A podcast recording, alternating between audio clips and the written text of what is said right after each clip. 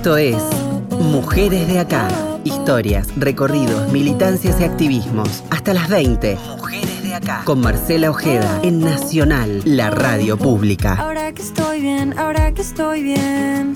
Que ya lloré, ya me levanté, bajé, bajo. Uh, puro sentimiento. Tanto dolor trajo esta canción. Suena en el cielo, suena en nuestro corazón. Subo otra, otra. Alto sentimiento. Por eso no me quedo con las ganas. Miremos pelis en la cama. Me das un beso a la mañana. Eso es todo para mí. Ya no me quedo con las ganas. Miremos pelis en la cama. Un beso a la mañana. Eso es todo para mí. Hola, hola, hola, ¿cómo les va? Muy buenas tardes. Y soy Gotuso con ganas da anuncio a un nuevo Mujeres de Acá, donde todas son bienvenidas, bienvenidos, donde cada miércoles y hasta las 8 de la noche nos hacemos compañía aquí en Radio Nacional, la radio pública y para todo el país. Recordarles que este es un espacio de historias, de recorridos, de militancias y activismos y construcciones colectivas contadas por sus propias protagonistas. Hoy las invito y los invito a salir a las rutas. Y créanme que esto de la revolución de las mujeres también se siente a paso firme y de manera contundente detrás de los volantes. Entonces, la invitación es clarísima. Nos vamos a subir tres escalones, vamos a ocupar la butaca del acompañante y vamos a emprender este viaje arriba de un camión y manejado por una camionera profesional. Saben ustedes que desde 2019 la compañía multinacional Scania creó un programa único en la región que se llama Conductoras, que hoy cuenta con tres grupos de egresadas. En la primera edición se inscribieron 800 aspirantes, en la segunda 1073, un incremento del 25%, y en esta, la última, cerca de 1500. 1500. La profesión de conductor de transporte de carga es tal vez una de las más masculinizadas en el mundo laboral, incluso también heredada de generación en generación. Y aquí quiero hacer un apartado para que ustedes se den cuenta, nos demos cuenta o recordemos también cómo estos oficios o estos trabajos tienen un fuerte sesgo de género. Hace algunos días Omar Maturano, saben ustedes, el secretario general de la Fraternidad, que representa a los conductores de trenes, contaba que ellos tienen, cuentan con 7.000 afiliados, 7.000 conductores eh, afiliados a la fraternidad. Solamente una mujer, tres aspirantes, una mujer está detrás de, de, una cabina allí manejando un tren, conduciendo un tren en la zona del puerto. Y vuelvo a las rutas argentinas, porque en nuestro país menos del 1%, menos del 1% de las licencias profesionales para transporte de carga pertenecen a mujeres. Entonces vamos a dejar ese 99% de lado y vamos a poner la lupa en ese punto porcentual, en las historias de esas mujeres que vienen pisando fuerte, con mucho trabajo, con mucha dedicación. Y una de ellas es Claudia San Nicola, que fue efectivamente una de las primeras egresadas de conductoras y que también el pasado 8 de marzo con otro grupo de mujeres fue reconocida por el presidente Alberto Fernández y la ministra Elizabeth Gómez Alcorta. Así que ya estamos arriba del camión de Claudia y le vamos a dar la bienvenida porque es ella en definitiva la protagonista de esta parte de Mujeres de Acá. Hola Claudia, muy buenas tardes, bienvenida, ¿cómo te va? Muy buenas tardes Marcela, es un placer estar acá con ustedes, la verdad me siento halagada. Vos sabés que tenía, tenía muchísimas ganas de, de charlar con vos e incluso imaginar que vamos charlando mientras de alguna manera recorremos imaginariamente parte de, tu trabajo, de tu día a día. Lo primero que te quería preguntar, Claudia, es, ¿por qué te anotaste en, este curso, en esta capacitación de, de Scania? Siempre me gustó, siempre fue mi pasión. Por supuesto que algunas veces las prioridades no son, o sea, el trabajo de chofer es muy intenso y mucho tiempo, y bueno, yo tenía un, mi hijo chico, mi familia, y bueno, uno prioriza. Cuando solucioné todo eso, por eso empecé tan de grande, eh, un amigo me hizo llegar a la publicación y me dijo, anotate que vas a quedar. Que sí, que no, que no, que sí. Y bueno, y me anoté y quedé. Y, ahí cómo fue, eso te quería preguntar, ¿cómo fue? Primero, inscribirte y el proceso de selección, de aprendizaje, hasta llegar a este momento que decís, me cambió la vida. Y porque, bueno, yo en ese momento trabajaba en una productora de seguros, estaba a cargo de la parte de siniestro, o sea, trabajaba cuatro horas, algún trabajo muy tranquilo. Y bueno, me anoté, al principio fueron dos meses, el primer mes fue todo lo que fue capacitación, así con Zoom, eh, como ahora los chicos en, el colegio, sí. eh, todas leyes, prioridades, entender quién tiene la prioridad en, de, de, tránsito y un montón de pormenores, testigos de los camiones, o sea, los botones de los camiones, que son, este, son generales, en todos los camiones son iguales, muchos testigos. Entonces, este, bueno, todo lo que se podía ver vía virtual lo vimos. Y después fuimos a la parte práctica, que fue el mes siguiente. Eh, estuvimos, o sea, fue intenso, era de 8 de la mañana a 6 de la tarde, todo el tiempo manejando, dentro del predio eh, que el curso se desarrolló en la FPT, que es la Fundación para el Transporte. Sí. Sí, en la FADEA. Eh, allí hicimos la parte práctica.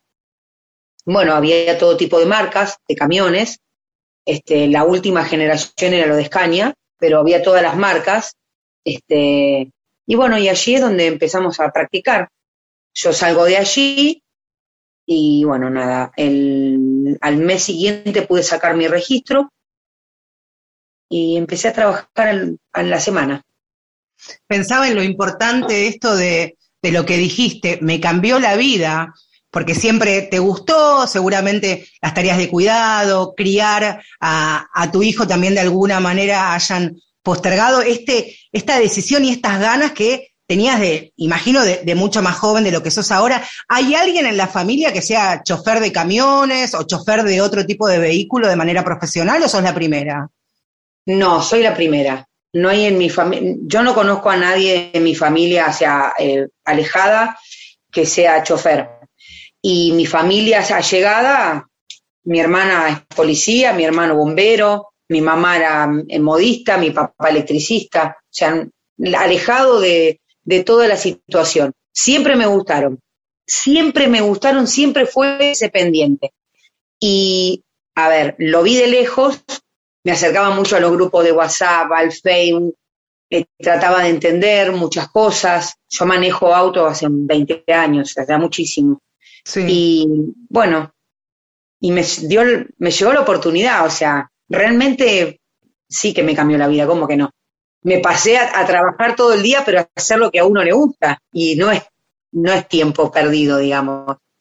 Este, este gusto o este amor, porque en definitiva también estamos hablando de amor, si a uno le acompaña durante toda su vida, imaginarse o soñar una profesión, un trabajo, un oficio. ¿Qué decía la familia? ¿Qué dijo tu hijo, la familia, cuando dijiste, bueno, me inscribí en conductoras y puede que en muy poco tiempo esté arriba de un camión transitando y trabajando en nuestras rutas? ¿Qué dijo la familia? Ellos sabían lo que me gustaba y me veían feliz. Yo igual como me generaba tanta ansiedad, traté como que dije, bueno, lo dejo en manos de Dios, que sea lo que tenga que ser. Sinceramente, me anoté y dije, bueno, quise inscribirme, no pude, no pude, no pude. Dije, bueno, esta es la última vez, si no, es una señal que no me tengo que inscribir. Me inscribí y quedé, o sea, me permitió subir los archivos que me pedían. Y bueno, dije, bueno, listo, ya está ahora. Y seguí, y seguí mi vida normal. Pero bueno, eh, de a poco, viste, se va generando. Cuando me llamaron para decirme que había quedado, estaba en el correo, lloraba. Eso te quería preguntar, ¿cómo, ¿cómo fue ese llamado o ese mail o esa comunicación que te dijeron, bueno, Claudia San Nicola, a partir de ahora, ¿qué? ¿Qué te dijeron y cómo lo recibiste? Me acuerdo, me emociona. Em, yo estaba yendo a trabajar y me llaman de mi casa diciendo que me habían llamado de Escaña. Y viste, cuando estás entre, no sabes qué es lo que va, O sea, no, sabes, no te querés ilusionar, pero sí que no sé que quizás, digo, bueno, ahora cuando llego a mi trabajo, llamo por teléfono. Y bueno, me llamaron justo cuando yo estaba en la puerta. Y bueno, me dice, quedaste seleccionada y yo, viste, bueno, lloraba, lloraba, de lo único que lloraba, porque nada, era realmente inesperado para mí toda la situación, realmente. No, no, no, si lo tenés que decidir, no, no lo decidís, o sea, tal vez uno por miedo, uno es grande, un montón de cosas, uno, viste, es como que si lo tiene que pensar es como que lo relega, pero me vino la ola y me tiró al medio del mar. ¿Qué te, Claudia, ¿qué edad tenés? 47. 47. O sea que el volantazo literalmente eh, ocurrió hace tres años, un cambio de vida y llegando prácticamente a sentarse en el lugar que querías estar. Sí, por supuesto, y aprender algo nuevo, nuevo. de cero completamente, desde el trabajo hasta aprender a manejar, que, a ver, yo sabía manejar porque había hecho el curso, pero hay factores que la calle es un factor constante de cambio, porque los autos van girando, porque pasan cosas, por, ¿me entendés? O sea, era, era un cambio radical en todo, pero bueno, había que tirarse a la pileta. Me vino la oportunidad y yo siempre digo que cuando viene la ola, prepárate porque te tenés que subir, si no te ahogas. A quien están escuchando, a quien están escuchando es a Claudia San Nicola, una de las primeras egresadas de este programa conductoras profesionalmente, es chofer de, camiones. ¿Cómo fue el primer viaje, Claudia? ¿Qué recuerdos tenés de cuando te dijeron, bueno, Claudia, este, San Nicola tiene que hacer este viaje? ¿Qué llevaste? ¿Cómo fue la ruta? ¿Qué sentiste cuando te subiste por primera vez al camión? Bueno, yo entré el 13 de enero a trabajar este, y el 11 de febrero me asignan mi camión. ¿no es cierto? Yo mientras tanto iba de acompañante. ¿Cómo se llama tu camión? ¿Tiene nombre? Sí, por supuesto. Tiene, se llama, mi, este, mi camión actual se llama TIR. ¿Y qué significa? Es como a mí me dicen la vikinga, es un dios vikingo, que de los, o sea, el rey de los cielos y de la justicia. Y vamos haciendo historia, yo siempre le digo, siempre vamos de la mano. Qué genial. Bueno, te, te asignan este, este viaje con, con, el dios vikingo y la vikinga terrenal y ahí arrancás. ¿Dónde fue y qué llevabas?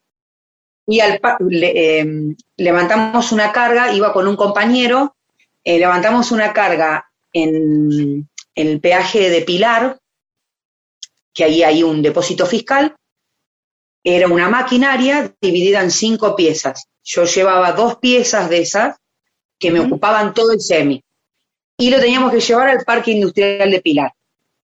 Y bueno, ahí fue cuando vi por primera vez lo que tanto había imaginado. Ver caer el sol por mi espejo retrovisor.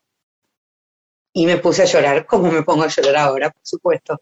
Es que, Claudia, eh, respirar está buenísimo que nos emocionemos, que contar, por eso es tan importante que sean ustedes en este espacio, que, que, cuenten su propia historia y se permitan emocionarse y hacer un recorrido por, por todo lo que les ha pasado. Y este sueño que vos tenías no es habitual eh, que pasada quienes tenemos más de 45, decir, bueno, ¿sabes qué? Pasado los 45, cumplí mi sueño, este, aprendí, me, sumé a este, a este proyecto, luego que se, transformó en este programa Conductoras, que ya hay otras compañeras que están siguiendo, siguiendo tu camino. Y en esto que me quiero detener, Claudia, en el intercambio que habrás tenido con, con tus compañeras, hoy colegas, habrás recogido muchas historias de ellas, algunas que vienen de familias de camioneros, otras que habrán vivido situaciones muy complejas en otros trabajos y encontraron en este lugar la posibilidad de, como vos, cumplir su sueño, imagino, ¿no? Sí, sí, la verdad que sí. Eh, mucha, claramente esto te lleva a tener éxito cuando vos haces algo y no me llamo exitosa, sí me llamo privilegiada por poder cumplir mi sueño. Eh, haces algo con éxito, lo llevas cuando lo haces con pasión. Y eso fue lo que siempre me motivó. Y eso fue lo que yo noté en las chicas. tienen la pasión y eso hacer que, que lo logren, ¿viste? Más allá de la promedio, edad promedio de, tus compañeras hoy con colegas, como más o menos tu edad, más chicas. No, más chicas, mucho más chicas, pero sí con familia atrás. Yo, a ver, tenía mi hijo, tenía mi mamá y bueno, era un mix, este, mi hijo ya estaba en camino en la secundaria, pero bueno, este, estaba, ya era un poquito, era más grande, hoy tiene 20 años, hace dos años, dos o tres años atrás, 17 más o menos ya era grandecito. Ahora, las chicas que están iniciando, este, que se han recibido ahora muy reciente, tienen hijos pequeños, tienen familia, esposos, o sea, y tienen la misma pasión, ¿viste? Y eso es fabuloso. Eso es lo que va a llevar que las chicas puedan cumplirlo. Y también pensaba, Claudia, lo importante que es la distribución de los cuidados y la distribución de las tareas domésticas, porque estas compañeras tuyas van a tener que destinar muchísimas horas, mucho tiempo, dedicación para esta nueva profesión y van a necesitar esta red extensiva para la crianza, el cuidado de los chicos, también si tienen adultos mayores a, cargo. Digo, tu historia es bastante particular porque ya tenías un niño pasando la, adolescencia, un jovencito, pero la que tienen pibes más chicos se la ven tal vez un poco más complicada también. Por eso me parece que es tan importante contar con, con otros o con otras, con quien sea su familia, ¿no? Sí, sí, por supuesto. Tiene que haber un apoyo. En todos los, en todos los casos tiene que haber un apoyo. Porque aparte uno lo necesita uno, uno como ser humano, estás iniciando algo nuevo y bueno, necesitas ese apoyo. Sí, a mí me, a mí me sucede, yo por ejemplo, cuando hablo con mis compañeros, digo, chicos, yo vengo acá el sábado a la tarde, le digo, y hago lo mismo que hacen sus esposas durante la semana. O sea, limpio, lavo, o sea, saco mi, mi chaquetilla de chofer, le digo, y, y soy ama de casa y soy mamá. Este, y las chicas, bueno, eso es, son jóvenes, que oportunamente no lo era yo, y, tienen el apoyo, y sus hijos que las apoyan también, y eso también es muy importante para nosotras. ¿Cómo se llama tu hijo, Claudia? Ezequiel. Ezequiel, pensaba también en, Ezequiel, lo importante que es para, para los hijos escuchar a, su madre, eh, decir, cumplí mi sueño, puedo estar donde siempre quise, a una edad donde uno dice, bueno, parecería que estar en, la curva, donde ya prácticamente está todo escrito, todo hecho, y llega esta, esta posibilidad y la tomaste, Claudia, no la dejaste pasar. Eso también es de valientes, porque te podría haber dado temor cumplir un sueño. Eso también sucede. Mira, fue la pregunta previa a, todo lo que sucedió.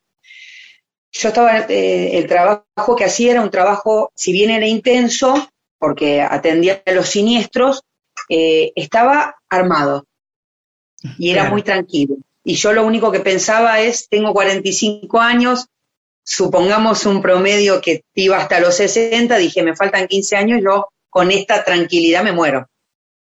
Soy una persona de muy, muy intensa. Entonces, este, dije, algo tiene que salir. Y, y, se sobrevino, vuelvo a repetir, como una ola que me atropelló, me hacen llegar la publicación, yo barajo la posibilidad de anotarme, porque viste que algunas veces uno también dice, no es el momento, no esto, no aquello, barajé la situación y bueno, nada, salí de ahí, saqué mi registro, al otro día me llaman del transporte donde estaba trabajando, tengo una entrevista al, al lunes siguiente que era fin de año, el miércoles era fin de año. Mira. Tuve una entrevista el, lunes del 2019 y el viernes, ya 3 de enero del 2020, eh, me estaban ofreciendo que me quedara a trabajar. O sea, ya arrancaba un año intenso, intensísimo. Em, Claudia, mientras te escucho y, al comienzo cuando hacía la presentación de, de esta charla que íbamos a tener, invitaba a nuestras oyentes y nuestros oyentes a, emprender este viaje y me gustaría, es radio y tenemos que imaginarnos, y aquí pongo la responsabilidad en tu capacidad descriptiva, que me cuentes cómo es la cabina donde estamos nosotras dos. Claudia, yo soy tu acompañante, te voy a hacer algunos mates, pero quiero que me digas qué tenemos detrás, ¿Qué tenés vos en, la cabina? ¿Dónde está el mate? Si tenés estampitas, si tenés algún amuleto y qué música escuchás, Claudia. Bueno, te voy a abrir la puerta del lado del acompañante, donde vas a encontrar un, un asiento que tiene una funda de color roja, igual que la mía. En este caso en particular, yo tengo una máscara luminosa que me la regaló mi hijo, pero la vamos a sacar para que vos estés más cómoda. Bien. En la espalda, en la espalda de mi camión yo tengo una bandera de Argentina, por sobre todas las cosas hay que eh, enaltecer nuestra bandera. Y tengo la foto de mi mamá y de mi hijo, una foto de mi hermano, un te amo de mi hijo con un dibujito. Mm. Tengo un pañuelo, un pañuelo que me, me lo regaló alguien, un compañero de trabajo, me lo trajo un obsequio, sabía que para mí iba a ser importante, y un pañuelo que es, eh, él fue marino y fue una misión de paz, y bueno, y me lo trajo de regalo, y para mí es muy importante, realmente. Y tengo un rosario, porque lo es importante para la otra persona. No es lo que me regaló, sino el significado que tiene para él. Y tengo un rosario. En el medio de los dos asientos tengo mi cajón, porque bueno, yo ahora trabajo eh, en Transportes Laurenzano, que hacemos la logística y distribución de cervecería Quilmes. Entonces, yo adquirí un cajón y lo acomodé para hacerlo, eh, para hacerlo mi, mi matera, por así decirlo. Bien, bueno, y yo voy a ser la encargada entonces de, no soy una gran cebadora de mate, pero yo te voy a charlar hasta donde vos me llegues, vamos a escuchar, vamos a poner la radio, vamos a poner música. Em, yo lo que te quiero decir, Claudia, es que ha sido un viaje por lo menos cortito en estos minutos, pero valoro mucho te hayas permitido emocionarte, contar tu historia y que también te apropies que vos y tus compañeras están haciendo e hicieron historia, abrieron puertas literalmente para que otras mujeres las sucedan en esta, en esta profesión y que cada vez sean más y que también encuentren el apoyo y el acompañamiento de sus familias y dispositivos también por parte de los estados para que puedan, este, para que puedan llevar adelante su profesión, su oficio, su trabajo y también las tareas de, cuidado de manera este, compartida con sus familias. Así que, Claudia, ha sido un viaje muy aleccionador para mí. Un enorme gusto este, conocerte y nos cruzaremos seguramente en alguna ruta o por lo menos estamos en contacto, si te parece. Sí, buenísimo, me encanta Marcela, muchas gracias que me hayan llamado, o sea, que nos hayamos puesto en contacto. Esto quiero decir que dos cosas quisiera decir. Esto para nosotros es un regalo, sí, que el destino nos lo ha hecho, el hecho de, de poder cumplir nuestro sueño, pero también tiene una responsabilidad altísima. Creo que todo lo que nosotros hagamos bien ayuda a que las chicas que vengan atrás o que las empresas se animen eh, a, abrirnos las puertas, sí, que somos tan capaces, no somos ni mejores ni peores, tenemos la misma capacidad, sí, que un hombre para hacer el trabajo. Este es un trabajo muy intenso donde no solo uno eh, mentalmente está comprometido, sino físicamente, porque sí, claro. conlleva, por supuesto, hay que correr lona o, o según el equipo que te toque lo que tenés que hacer, pero bueno, o sea, requiere alma, corazón y cuerpo, digo yo, ¿no es cierto? Y la vikinga, y la vikinga se la aguanta este, como loca, así que vamos, vamos la vikinga a, copiar, a copiar todas las rutas con la bandera argentina que, te cuida y hacer patria, en definitiva. Claudia, abrazo fortísimo, hasta cualquier momento. Un beso grande para todos, muchísimas gracias. Ahí estaba, pasaba Claudia, San Nicola y nosotros en unos segunditos volvemos aquí a Mujeres de Acá hasta las 8 de la noche.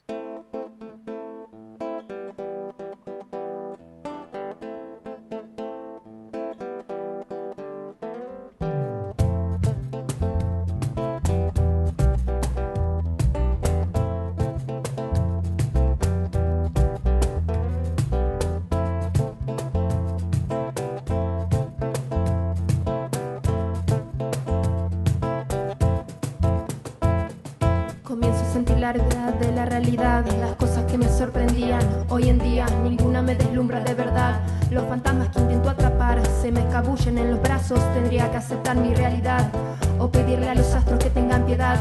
Aquí estoy trabajando, no pierdo la dignidad. Con este hambre voraz, queriendo siempre más y más. Creyendo que algún día va a poder saciar. Fantaseando que en algún momento de la vida me crecerían alas para poder volar.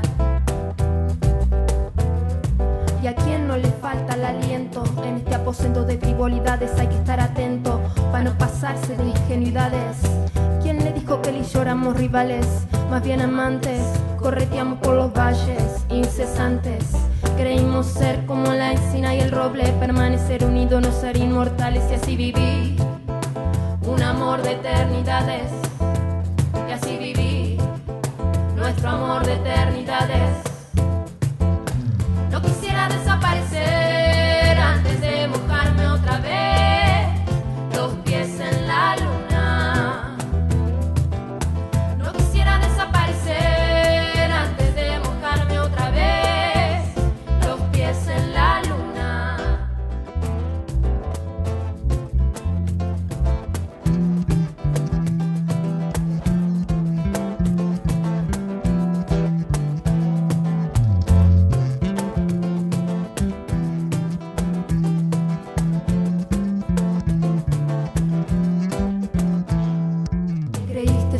sabiendo que lo lograrías. Sabía algo que no sabía. Día a día se te pasó el tranvía. Otra vez estás luchando contra la deriva. Quisiera desenmascarar al enmascarado, aquel que de su sed a ver el mundo conquistado. Se ha colocado una careta y no protesta, patea a quien sea con tal de alcanzar su meta. Se me está haciendo difícil con usted interactuar. Trastabilla su lengüeta cada vez que intenta hablar. ¿Quién le dijo que él y yo éramos rivales? Más bien amantes, correteamos por los valles incesantes. Creímos ser como la encina y el roble, permanecer unidos, no ser inmortales y así vivir. Un amor de eternidades, y así vivir. Nuestro amor de eternidades. No quisiera desaparecer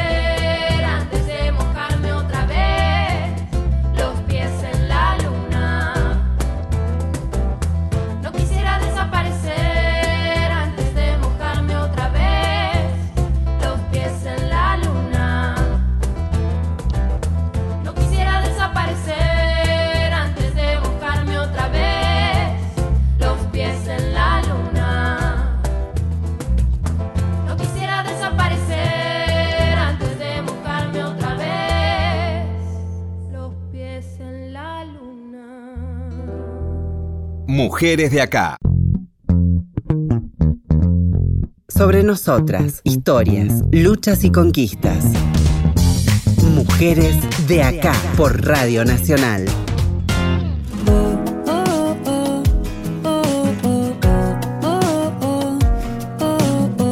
Y hasta las 8, ¿eh? Nos hacemos compañía cada miércoles en este Mujeres de Acá cuando está terminando el día. Muchos también lo están comenzando, pero en este momento es el segmento de Feminacida y por supuesto tienen su presentación y es esta. Feminacida en Mujeres de Acá. Periodismo con otra mirada sobre la actualidad. Y hoy con quien vamos a hablar en representación de las demás colegas, compañeras de Feminacida, es con Agustina Lanza, que nos va a traer aquí, eh, ayudarnos a recorrer, a transitar el camino de Efibet, quien en 2010, en su primera marcha del orgullo, fue con una remera que decía, transexual, bisexual, casta, judía, atea, extranjera, porteña, artista, mujer. Dos puntos. Potencial amenaza a tus prejuicios. Esta artista conceptual, performática y feminista queer es la protagonista de este segmento de Feminacida. ¿Cómo estás, Agustina? Muy buenas tardes. Muy buenas tardes, Marce, ¿cómo andás? Muy bien, qué interesante y qué potente la figura de, de Efi, lo que ha sido en su corta, en su corto camino también. Así es, queremos hablar de Elizabeth Mia Chorupsik, de EFI, como, como le gustaba que la llamaran. Como bien dijiste, una artista conceptual, una performer que instalaba temas como género, aborto y mucho más en tiempos donde eso incomodaba un montón. Eh, fue una de las que celebró la aprobación de la Ley de Identidad de Género en la Plaza del Congreso y una de las primeras también en obtener su DNI. Y vos decías, bueno, todo esto, todo esto que traías es súper interesante, ¿no? ¿Por qué nos conmueve tanto su historia y queremos resignificarla en este segmento? Porque Efi, a través del arte, vehiculizó su lucha por los derechos humanos eh, y también, bueno, ¿no? Provocaba todo el tiempo con el fin de mostrar las violencias, los prejuicios. Eh, es, es muy interesante cómo con su palabra y con su poner el cuerpo en escena eh, ella todo el tiempo se construía a sí misma, ¿no? A ella misma y a su propia identidad. Eh, Marcia, si te parece, quisiera que la escuchemos hablar un poco sobre cómo se pensaba. A ver, claro. El tema de la feminidad es donde yo difiero en mi construcción de género, que siempre dije que, y tal vez por eso hice siempre la diferenciación de que no me consideré parte del, colectivo travesti, definiéndome travesti, sí me considero parte del colectivo en la lucha trans y todo eso. Eh, pero por un tema porque mi identidad no la construí desde, desde ni la vestimenta, ni desde los hábitos, ni modales, sino que tuve una vida donde, donde me aprendí a conocer desde otro lado. Es Agustina conmovedor, ¿no? Escuchar en primera persona primero a alguien que ya no está, que, bueno, se suicidó en el, en el 2014, y de qué manera su figura tan disruptiva se resignifica hasta hoy día, ¿no? Sí, y si hablamos de su obra, tenemos que contar, por ejemplo, de aquella vez, de aquella performance en la cual se mostró en una habitación llena de globos para decir que se sentía asfixiada, o también cuando se extrajo sangre y la dividió en 13 menstruaciones porque alguien le había dicho que nunca iba a ser mujer. Eh, es muy disruptiva su obra, su arte, eh, y la verdad que nos parecía que estaba bueno poder escucharla eh, hablar a ella misma sobre sus intervenciones. La escuchamos. Creo que el arte que hago o que trato de hacer es un arte espejo. Es que en realidad nadie me va a ver a mí en él cuando estoy yo. Se ve la persona que se acerca a sí misma. Mi idea es que cuando te acerques a lo que yo hago, eh, hagas un viaje interior hacia vos mismo, no hacia mí. No estoy pidiendo que entres y me apruebes o me juzgues o me problematices a mí estoy viendo qué es lo que te pasa a vos con, lo que te muestro. Agus, y también te quería preguntar de, de qué manera EFI también interpela a las nuevas generaciones. Sí, la verdad que interpela a las nuevas generaciones porque es esto, ¿no? Ella, como, como bien dijiste, se quitó la vida a los 25 años, eh, tenía una, una, un gran interés en su corta edad, ya se había interesado por, por la fotografía, el guion, el dibujo, eh, la escritura, eh, tenía una manera de pensar que, que interpelaba a los demás, y la verdad que su historia eh, recorre el abandono y el destrato de una gran parte de la sociedad.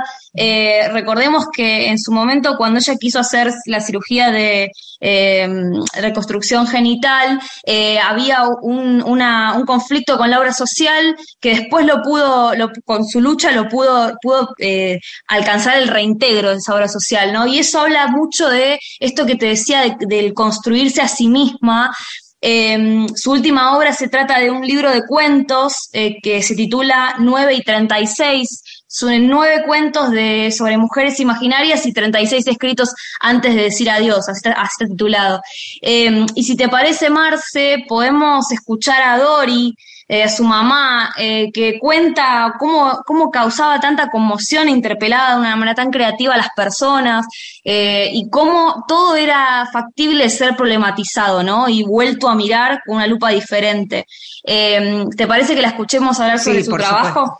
Por supuesto. Hablaba mucho de lo que implicaba, sobre todo desde, desde el arte, en cómo pensar un cuerpo que parece no tener un lugar en esta sociedad eh, puso en jaque el binarismo y, hizo que la gente pueda, pueda a partir de las performances eh, repensar, volver a pensar. Ahí está, la mamá de Fibet que ha participado incluso hace muy poquito tiempo en actividades eh, post-mortem que se han hecho, por ejemplo, en Casa Brandon, donde contaron un montón de situaciones, de anécdotas, trajeron otra vez a la agenda pública, este, las performances que hizo, de qué manera ella se, se mostraba al mundo de manera disruptiva. Me parece que si hay algo que la caracterizaba es ser disruptiva 100% y 24 por 7, ¿no? Sí, sí, ella la recuerda, eso es lo que me, me parecía muy interesante, eh, si es posible acercarse a Dori, ella es una persona increíble, y habla de su hija y es muy, muy conmovedor y la recuerda como una persona con una, con una importante complejidad en su ser. Hay un libro muy bonito para conocer a Effie y a todas sus intervenciones que se llama em, Que el mundo tiemble, cuerpo y performance en la, obra, en la obra de Fibet eh, y está publicado por la editorial de la Universidad Nacional de La Plata. Yo la verdad que lo, recomiendo y, me parece que está buenísimo porque nos acerca mucho al arte de Effie y, también un poco a cómo miraba ella el mundo, ¿no? Es, un mundo interesante para, para bucear incluso desde, desde la complejidad y las contradicciones. Allí está también la recomendación que el mundo tiemble. Agus, muchas gracias y nos reencontramos entonces el, próximo miércoles aquí en, en su espacio. Dale, Marce, te mando un beso. Un abrazote.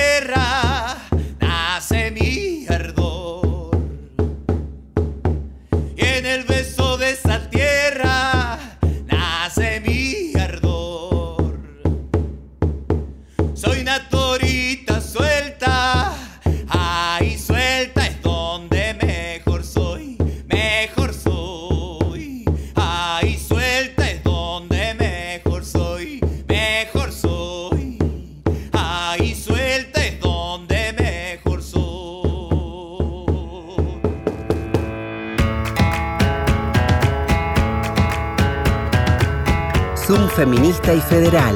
¿Qué está pasando ahí? Y como siempre, en este Zoom feminista y federal ponemos la lupa, nos acercamos a alguna realidad que nos interese compartir en, este, en esta tarde, mujeres de acá. Y esto tiene que ver con algo muy, pero muy importante que tiene que ver fundamentalmente con la salud. En el 2011, el Ministerio de Salud impulsó la conformación de una comisión técnica asesora en bancos de leche materna. Hoy día son ocho los bancos que funcionan en distintos puntos del país. Uno de ellos, el de Olinda Correa, funciona en el Hospital Evita Pueblo, en la localidad bonaerense de Verazategui, de Olinda Correa, la difunta Correa, y la significancia tan simbólica de haber amamantado a su bebé después de haber muerto deshidratada aquí, en nuestro país. Es parte de una de las santas paganas. Así que vamos a hablar de este banco de leche de Olinda Correa con Carla Arcidiácono, que es parte de quienes trabajan allí en el banco. ¿Cómo estás, Carla? Muy buenas tardes. Hola, Marce, ¿cómo estás? Muy bien, acá estamos. Yo con muchas ganas que me cuentes primero cuánto hace que está operativo el, banco y cómo funciona efectivamente un banco de leche materna. Bueno, el banco de leche del Hospital Evita Pueblo eh, está en funcionamiento desde octubre del, del 2021, perdóname. Eh, tuvimos mucho tiempo trabajando previo a la inauguración con, con un sector de extracción de leche para las mamás que estaban internadas en el hospital con sus bebés. eh, y después de la, de la inauguración pudimos empezar a recibir leche eh, humana para pasteurizarla y almacenarla para poder brindárselas a los bebés que están internados en el hospital y de otras localidades también. Eh, ¿Cómo es, Carla, ese proceso?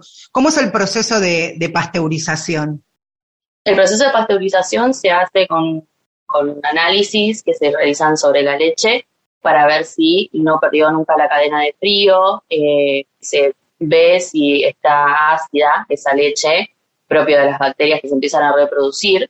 Eh, y luego de que pasa esa instancia, se, se coloca en una máquina eh, que la pasteuriza y después se almacena ordenada, organizada, dependiendo de qué mamá sea, de qué edad tiene ese bebé que esa mamá está amamantando, para eh, que esté disponible para los bebés del año si su mamá del bebé del año no puede eh, amamantar a, su hijo. ¿Qué particularidades tiene que tener o, qué requisitos, mejor dicho, aquella persona que de manera voluntaria y altruista quiera donar su, leche? Es muy simple, son, son muy pocos requisitos. La idea es que eh, esté amamantando un bebé menor de un año ¿sí? porque las necesidades nutricionales de los bebés prematuros, una vez que eh, la leche eh, cambia después del año de esa mamá que está amamantando, no cubre las necesidades de ese bebé prematuro que nosotros queremos ayudar. Eh, si bien es lo mejor que le puede dar esa mamá a su bebé con la edad que tiene, para nosotros ya no cumple los, los, los, criterios nutricionales. O sea que primeramente tendría que ser mamá de, un bebé amamantado menor de un año. Eh, luego, producir más de lo que su bebé eh, le está exigiendo. Entonces, esa sobreproducción, no, no, estamos hablando de algo patológico, sino que algo de, lo que le sobra a esa mamá, em, puede, puede ser donado. También tiene que tener análisis de sangre con diferentes serologías, diferentes enfermedades negativas, que eso lo hacemos en el hospital, es gratuito, no hay ningún problema. Muchas veces las mamás que donan tienen eh, esos análisis de, cuando tuvieron a sus bebés, ya que tiene que estar menor de un año ese bebé, entonces muchas veces ya tienen esas serologías negativas, esos análisis hechos, entonces buenísimo, un paso menos. Y muchas ganas de, donar y de poner el cuerpo, porque hay que hacerlo, hay que poner el cuerpo para esto, y, no es algo sencillo, pero mamás que, que que pueden y se hacen el tiempo y tener obviamente un freezer en su casa para, para que esta cadena de frío no se pierda una vez extraída la leche. Es muy importante porque debe cumplirse, porque si no estamos hablando de todo este gasto de energía y todo esto que pone esa mamá, si se pierde la cadena de frío es algo que después a nosotros no podemos utilizarla. Entonces es muy importante que esto se, se mantenga. La idea, Carla, de, de, este segmento es poner la lupa en un hospital, en un hospital público, la, eh, la salud pública y lo importante de este banco para los bebés que están internados, menores de un año, también la posibilidad de muchas, de muchas madres que tienen sobreproducción, que puedan, también insisto con esto, ¿no? Un acto altruista, un acto de amor, pero también estaba leyendo en, en los últimos días, en las redes sociales que ahora vamos a compartir, que están necesitando eh, frascos aptos para la recolección eh, de muestras de leche humana. ¿Qué es puntualmente lo que están necesitando, Carla? Sí, eh, esencialmente son frascos de vidrio, ¿sí? De diferentes tamaños, no necesariamente tienen que ser los chiquititos los que todos vemos que son de yogur. Hay muchas marcas que comercializan sus productos en frascos de vidrio y con tapa plástica. Em, pero bueno, es más que nada para esto, para brindarles a las mamás o tener muchísimo más, más, muchísimo más material para llevarles a las mamás para que puedan preservar esa leche en frascos aptos, porque eh, generalmente hay, mamás que no, no, tienen estos frasquitos, entonces los conservan en bolsas Ziploc, que tampoco son muy aptos para, para conservar leche materna. Entonces, la idea es nosotros proporcionarles a las mamás eh, estos frasquitos para que ellas puedan recolectar la leche y posteriormente ir a hacer la recolección Ahí está. Muy Eh, buena, como, como se dice esto, me, me- parece ocho bancos en, en todo el país. Ustedes también, decías al comienzo de, de la charla, ya te despido, Carla, eh, que también trabajan en red con otros servicios, Sí. con otros bancos, así que después vamos a estar compartiendo. ¿Quisieras dar un número de teléfono o un mail o en la página de Facebook también de, del banco? La página de, tenemos Facebook Instagram, que es eh, Banco de Leche Humana HEPP, que sería Hospital Evita Pueblo de Verazategui, pero las iniciales nada más. Y lo mismo, igual el número, o, Banco de Leche Humana HEPB en Facebook. Perfecto. Después están los números de teléfono, en este momento es un celular, la verdad que no, lo recuerdo, pero... Pero después lo- lo- redes. Compartimos. Está, está ahí publicado, sí, sí, sí. Y ahí está Carla. Ahí está Carla respondiendo consultas, sugerencias, alguna idea, así Sí, que sí, sí. están en, están en red, las mujeres también, y es, es fundamental esto que se replique y comience a circular este servicio, que es en definitiva para mejorar la calidad de vida de, de los pequeños y las pequeñas. Carla, te mando un beso grande a vos y a todos quienes forman parte del Banco de Leche allí de Olinda Correa de, del Hospi de Verazategui. Te mando un fuerte abrazo. Muchísimas gracias, Marcela. Saludos a todos. Un abrazo.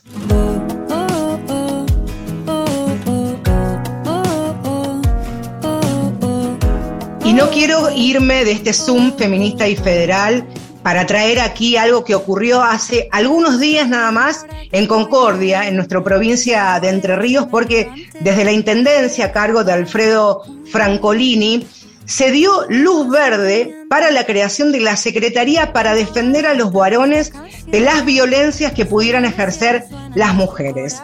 Se iba a llamar Secretaría de Masculinidad a cargo de Miguel Gallo, quien también bajo su órbita tiene todo lo que sea adultos mayores, violencias, HIV y diversidades. Ante esta situación, los movimientos de mujeres y organizaciones de derechos humanos de aquella ciudad por supuesto, se mostraron públicamente, por un lado a través de las redes sociales y también en la calle, una disconformidad total, porque alertaron que esto de alguna manera también embarra y de manera intencional las defini- definiciones teóricas sobre las violencias por razones de género. También se preguntaban qué tipo de preparación, formación tiene el funcionario para intentar llevar adelante una secretaría. Y esto incluso se dio a conocer, eh, ya se venía gestando muy pocos días después del 8 de marzo, Día Internacional de la Mujer.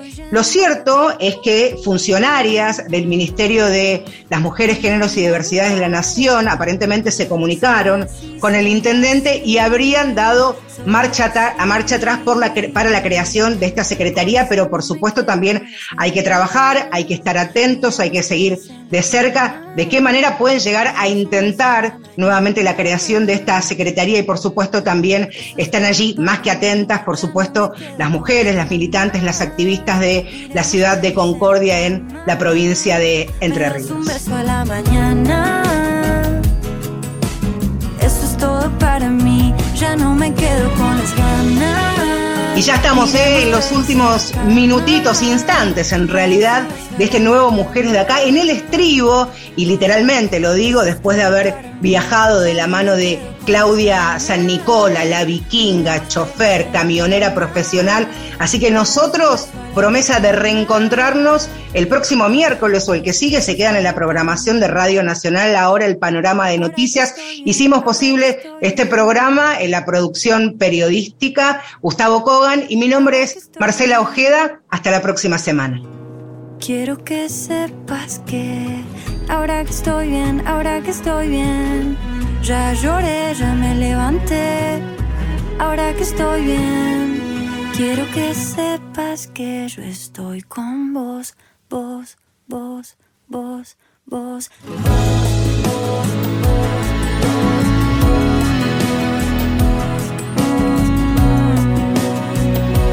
Quiero que sepas que yo estoy con vos. Ahora que estoy bien.